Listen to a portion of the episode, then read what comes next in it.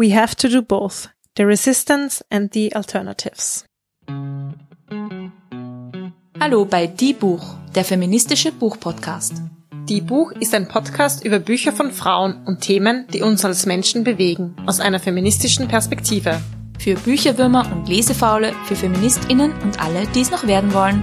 Ich bin Sophia Und ich bin Julia. und wir freuen uns wieder auf eine neue Folge von Die Buch. Ganz genau, wir sitzen hier mit einer guten Dosis Kaffee, Intus. Das hilft uns immer Das bei hilft. unseren Gesprächen. Sophia, ich wollte dich gleich mal fragen, bezugnehmend auf dein Zitat. Was bedeutet denn Widerstand für dich? Gleich mal eine heftige Frage zum, Uff. also zum Einstieg. Du forderst mich. Ähm, wieder, was heißt Widerstand für mich? Ähm, ich glaube, Widerstand hat irgendwie Stehen im Wort, also Einstehen für etwas, aber auch gegen etwas. Und dieses Wider kann man ja auch in verschiedene Richtungen deuten. Und ähm, ja, für mich heißt das Aufstehen ähm, gegen etwas, was mich wirklich stört und dann auch bewusst zu sagen, nein. Das klingt sehr spannend. Ich bin jetzt äh, gespannt, wie du das auch auf das heutige Buch beziehst. Was hast du denn mit, uns denn mitgebracht? Ich habe heute mitgebracht ähm, On Fire, The Burning Case for a Green New Deal. Das ist ein Buch von Naomi Klein, ist 2019 erschienen ähm, bei Penguin Books und es ist eine Sammlung aus den letzten zehn Jahren an Texten von Naomi Klein zur Klimakrise, zur Klimakrise, zur Klimagerechtigkeit und sehr vielen verschiedenen Themen, die damit zusammenhängen. Was für welche Art von Texten? Also sind das journalistische Texte, Essays? Ja, genau. Also eher journalistische Texte, auch teilweise wissenschaftliche Texte, teilweise Reden. Ähm, Naomi Klein ist eine Aktivistin, aber auch Akademikerin, Filmemacherin, sehr breit aufgestellt. Ähm, Ökonomin eigentlich, sie kommt eigentlich so aus dem ökonomischen Eck. Manche kennen sie vielleicht von einem Buch, mit dem sie berühmt geworden ist, ähm, No Logo. Da geht es viel um Marken, um diese ganzen Lieferketten, um Ausbeutung in den Lieferketten, wo wird unsere Kleidung hergestellt. Ähm, aber nicht nur das, also so ähm, sehr breit aufs Wirtschaftssystem umgelenkt und ähm, ist sehr aktiv, nicht nur als Wissenschaftlerin, sondern auch in sozialen Bewegungen. Und äh, On Fire, ähm, was, was brennt denn? Wo brennt der Hut? Ja, der Hut brennt ähm, ziemlich, gerade wenn es um die Klimakrise geht. Ähm, und ich habe es so verstanden, dass sozusagen die Welt ist on fire, weil wir haben ein richtig großes Problem und das ist die Klimakrise. Gleichzeitig ist es auch on fire. Sie ist eine sehr feurige Frau, so, so, so lese ich sie zumindest oder so ähm, erlebe ich es auch, wenn ich ihr folge, was sie sonst so macht. Ähm, das heißt, on fire auch ähm, selbst on fire zu sein oder als Gemeinschaft oder als Gesellschaft on fire zu sein, um ähm, noch dagegen zu steuern, gegen diese Krise und für mehr Klimagerechtigkeit. Das heißt, kannst du uns einen kurzen Überblick geben? Worum geht es in dem Buch? Was sind so Grundideen, Grundgedanken? Ja, es ist wirklich ein wilder Ritt, würde ich sagen. Also wenn man nach ähm, kleinen Details sucht und vielen ähm, Fakten auch, ähm, wird man hier nicht fündig. Ähm, aber wie gesagt, ein großer Überblick über viele verschiedene Themen, die die Klimakrise ausmachen. Da geht es zum Beispiel um, warum Geoengineering ähm, keine Lösung sein kann. Da geht es aber auch um Orientalismus und die Klimakrise, also Rassismus und ähm, wer stirbt eigentlich zuerst, wenn ähm, zum Beispiel der Meeresspiegel steigt. Ja, Das sind jetzt nicht wir in Mitteleuropa, das sind auch nicht die Staaten, die gute Versicherung haben, die viel Geld haben, um Riesendämme zu bauen, sondern das sind Länder wie zum Beispiel Bangla- Bangladesch. Wo werden auch Kriege geführt um Wasser zum Beispiel? Ähm, was heißt politische Revolution und warum ist das eigentlich unsere einzige Hoffnung? Ähm, über kapitalistische Wirtschaftssysteme, über den Vatikan und warum der manchmal ganz schön radikal sein kann. Ja, auch über ähm, soziale Bewegungen und also sie ist ein, eine große Fürsprecherin von dem Kollektiv, von kollektiven Veränderungen und ähm, The Green New Deal. Das ist so ein bisschen der Abschluss der neueren Texte. Das Buch heißt ja auch The Burning Case for a Green New Deal. Und da geht es vor allem um die Vorschläge des Green New Deals in den USA. Also wir kennen das jetzt auch von der EU oder wird in verschiedensten Kontexten gesagt, der Green New Deal. Sicher manchmal auch ein bisschen verwässert oder so, äh, verstehe ich das zumindest. Ähm, sie ist selbst aus Kanada, sehr viel eben in den USA unterwegs und ähm, daher kommt das auch. Für wen würdest du denn jetzt sagen, ist das Buch geeignet? Ist das für jemanden, der sich mit dem Thema noch gar nicht auseinandergesetzt hat? Ist das ein guter Einstieg oder braucht man dann schon Vorwissen? Beides würde ich sagen. Also es ist, äh, man muss es jetzt nicht auch von, von vorn bis hinten lesen, sondern man kann sich die Kapitel raussuchen. Ähm, sie hat das auch immer aktualisiert, auch wenn das schon einige Jahre alt ist, hat sie zumindest bei wichtigen Fakten oder ähm, Events, die drinnen vor, die drinnen vorkommen, auch ähm, aktuelle Fakten hinzugefügt. Ich würde sagen, es ist für Leute, die neu mit dem Thema einsteigen wollen und so einen groben Überblick ähm, haben möchten und auch für solche, die sich schon länger damit beschäftigt haben, um wirklich in verschiedene Themen einzutauchen. Ich würde sagen, ich habe mich in den letzten Jahren sehr viel mit Klimagerechtigkeit beschäftigt und nachdem es so ein systemisches Thema ist, habe ich nach wie vor sehr viele blinde Flecken. Ähm, es ist eher nichts für Leute, die jetzt einfach nach ähm, Fakten suchen, nach naturwissenschaftlichen Fakten suchen, sondern eher die, die sich für gesellschaftlichen Wandel interessieren. Was hast du denn jetzt mitgenommen aus dem Buch? Ähm, ja, ich habe mitgenommen, ihr Hadern, das spüre ich selbst auch. Wahrscheinlich habe ich mich darin wiedergefunden.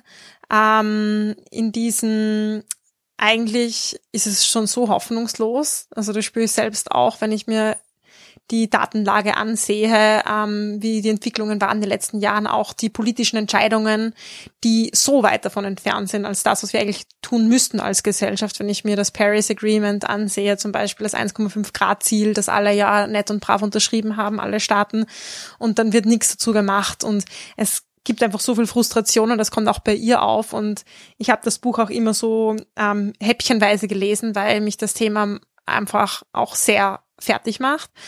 Ähm, und gleichzeitig aber auch das Feurigsein und das Plädoyer ähm, für Veränderung. Also das ist auch so ein Widerspruch in ihr, den ich auch in mir stark spüre und das nehme ich mir davon mit und eben auch nochmal die Bestätigung, wie breit dieses Thema ist, der Klimakrise und durch, wie sich es durch alle gesellschaftlichen, persönlichen Bereiche zieht. Und dass sie da jetzt keinen Unterschied macht und sagt, ja, die Klimakrise ist das größte Ding, das müssen wir mal lösen und dann alle anderen oder umgekehrt, sondern sagt, es hängt zusammen mit Wirtschaftssystemen, es hängt zusammen mit Sexismus, es hängt zusammen mit Rassismus und wir können diese Dinge nicht im Klein-Klein lösen, sondern wir brauchen da wirklich eine große politische Veränderung, weil alles zusammenhängt. Wie geht sie denn jetzt sozusagen ähm, mit diesem Hadern, wie du sagst, um zwischen, sag ich mal, großen systemischen Veränderungen und individuellen Veränderungen, aber auch, wie behalte ich denn die Hoffnung und die Motivation, wenn doch alles schon so verloren ist? Ja, schwierige Frage. Also zur, zur ersten Frage, das Individuelle und das Systemische. Ähm, es kommt ein bisschen im Zitat vor, ähm, we have to do both the resistance and the alternatives. Ähm, es geht dabei darum, dass es kein Entweder-Oder ist. Es ist immer das sowohl als auch. Es braucht die Vorbilder, die ich als Individuum habe und auch als Individuum gebe. Also ich halte das selber auch so. Es macht keinen großen Unterschied, ob ich ähm, jeden Tag oder jede Woche neue Kleidung shoppen gehe oder nicht. Das ist in diesem großen Ganzen, das wir denken, ist eigentlich ziemlich irrelevant aber ähm, wir machen Experimente auf dieser individuellen Ebene oder auch in kleinen Gruppen und die wiederum können Anstoß sein für etwas Größeres, können Vorbildwirkung sein. Wir können mit auch Politikern zeigen oder Politikerinnen, hey, es gibt Experimente, es kann auch anders funktionieren. Das heißt, sie, sie ist immer für sowohl als auch und das Gleiche trifft auch auf die Resistance, auf den Widerstand und die Alternativen zu. Also der Widerstand kann jetzt sein, ja, ich gehe auf eine Demo oder ich leiste zivilen Ungehorsam. Ähm, und die Alternative kann sein, ich ähm, baue mir meine eigene Subsistenzwirtschaft auf und ich merke das schon auch in meinem Freundeskreis, dass da manchmal so ein Hadern dabei ist. Was soll ich jetzt machen? Soll ich mich jetzt in den Aktivismus werfen oder soll ich mir einfach mein eigenes ähm, klimagerechtes privates Umweltfeld schaffen, wenn das überhaupt gehen sollte? Und ich glaube, wir haben da alle oder viele, die das Thema beschäftigt, so Kämpfe in uns. Sie sagt, man braucht ja immer beides und es ist natürlich eine Überforderung, das alles zu machen. Also wann soll ich denn das in meinen ähm, Arbeits- und Lebensalltag unterbringen? Und es, es ist eine Rede drinnen, die sie an, an Uni-Absolventinnen richtet und die hat mich auch sehr berührt. Ähm, wo sie sagt, sie merkt so viele junge Leute, die so viel Ressourcen haben, so viel gelernt haben und die dann damit hadern, was soll ich denn alles tun und immer glauben, ich mache viel zu wenig, ähm, was bei manchen, manchen vielleicht stimmt. Ähm, aber es ist auch eine riesengroße Hürde und Bürde, die wir uns selbst aufbürden. Und sie sagt, beginnt auch da, wo ihr merkt, da geht eure Energie hin, da habt ihr Spaß und es muss auch regenerativ sein, weil wir rechnen damit, dass dieser Kampf wenn wir es Kampf nennen wollen, aber ich würde schon ähm, so sagen, gegen diese Klimakrise, für mehr Klimagerechtigkeit lange dauern wird. Das ist was, was uns noch über Jahre und wahrscheinlich Generationen hinweg beschäftigen wird. Das müssen wir auch erhalten und wir müssen das auch auf eine regenerative Art und Weise tun. Das finde ich auch ein spannender Aspekt, sich nicht selbst zu überfordern, zu sagen, ich muss in jedem Bereich und überall das Richtige tun, gleichzeitig sozusagen damit konfrontiert zu sein, dass mein kleines Handeln in diesem großen Ganzen scheinbar untergeht und immer diese Frage, was bringt's, was bringt's nicht. Und auch zu schauen, ähm, wo geht meine Energie hin. Das finde ich ein voll ähm, spannender Aspekt, den werde ich mir jetzt auch von diesem Gespräch mitnehmen.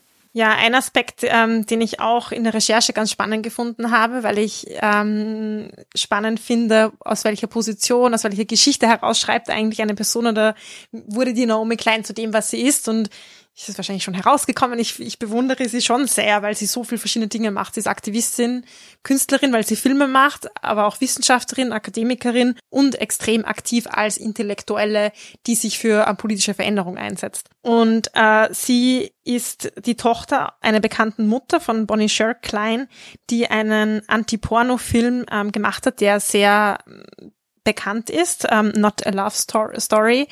Und sie, Naomi Klein schreibt über sich selbst, dass sie als Jugendliche das voll peinlich fand. Ihre Mutter, die Feministin, sie hat sich das ja abgegrenzt davon, war auch immer shoppen. Und erst so ähm, Anfang 20, wie sie auch aufs College gekommen ist, neue Perspektiven kennengelernt hat, ähm, hat sie sich wiederum sehr verändert und hat dann auch ähm, begonnen zu recherchieren, wo diese ganze Kleidung herkommt und ist dann auch auf dieses Markenthema ähm, gekommen, hat selbst eben ähm, zuerst Wirtschaftswissenschaften studiert. Ja, und ich finde, es kann auch die, ähm, auch die wissenschaftliche Arbeit oder professionelle Arbeit nur besser machen, wenn man persönlich involviert ist. Also diese Trennung Privat, Beruf, die geht ja so in Wahrheit nicht auf. Wir sind ja immer irgendwie trotzdem die gleichen Menschen. Und wenn ich sehr emotional mit einem Thema involviert bin, ich finde, das macht auch die akademische Arbeit besser, weil so eine selbstreflexive Ebene dabei ist. Und gerade bei so einem Thema wie die Klimakrise, die uns ja in jedem Augenblick des Alltags beschäftigt oder beschäftigen könnte, gerade da ist so eine emotionale Involviertheit, die so offensichtlich ist, ähm, besonders ausschlaggebend. Da passt jetzt ja meine Checkout-Frage sofort dazu. Und zwar, Sophia, zum Schluss, wann bist du denn on fire? Wann bin ich on fire? Ähm, ich bin on fire, manchmal so im Kleinen, wenn ich Radfahrer und mich über AutofahrerInnen ärgern muss ähm, wenn ich durch Wien radle ähm, und dann merke, wie viel Platz es Autofahren fürs Autofahrer gibt und wie viel Platz es für Fußgängerinnen, Radfahrerinnen gibt, wie viel Platz auf der Straße ist und wie viel Energie und Ressourcen wir auch reinstecken, um diesen Platz zu schaffen und zu erhalten und wie wenig ähm, Energie und Ressourcen ähm, in eigentlich klimagerechtere Varianten fließen. Und ich denke, das ist nicht nur so, ja, es soll Platz für alle sein, sondern es ist schon ganz bewusst, dass es in eine bestimmte Richtung geht, in dass wir die letzten Jahre und Jahrzehnte so viel Geld, so viel Arbeit, so viel 40-Stunden-Jobs und Kapital reingesteckt haben, dass ich mir denke, wenn wir das alles verwenden würden, um für eine gegenteiligere Welt uns einzusetzen und dafür zu kämpfen, dann könnte noch so viel entstehen und das würde ich mir wirklich wünschen. Und ich bin on fire, weil ich mich ärgern muss und ich bin on fire, ähm, weil auch ich immer wieder nach dieser Hoffnung suche, ähm, dass ich doch noch was ändern kann. Das war Die Buch, der feministische Buchpodcast. Ihr könnt unsere neuen Folgen jede zweite Woche am Mittwoch auf unserer Website www.diebuch.at finden oder auch in eurer Podcast-App. Folgt uns gerne auf Instagram unter die-buch und taggt uns, wenn ihr ein Buch einer Frau lest. Und schreibt uns unbedingt Nachrichten oder Kommentare oder schickt uns ein E-Mail an plaudern.diebuch.at. Ein ganz, ganz großes Danke gilt der Zirkusband, die uns ihre tolle Musik zur Verfügung stellt.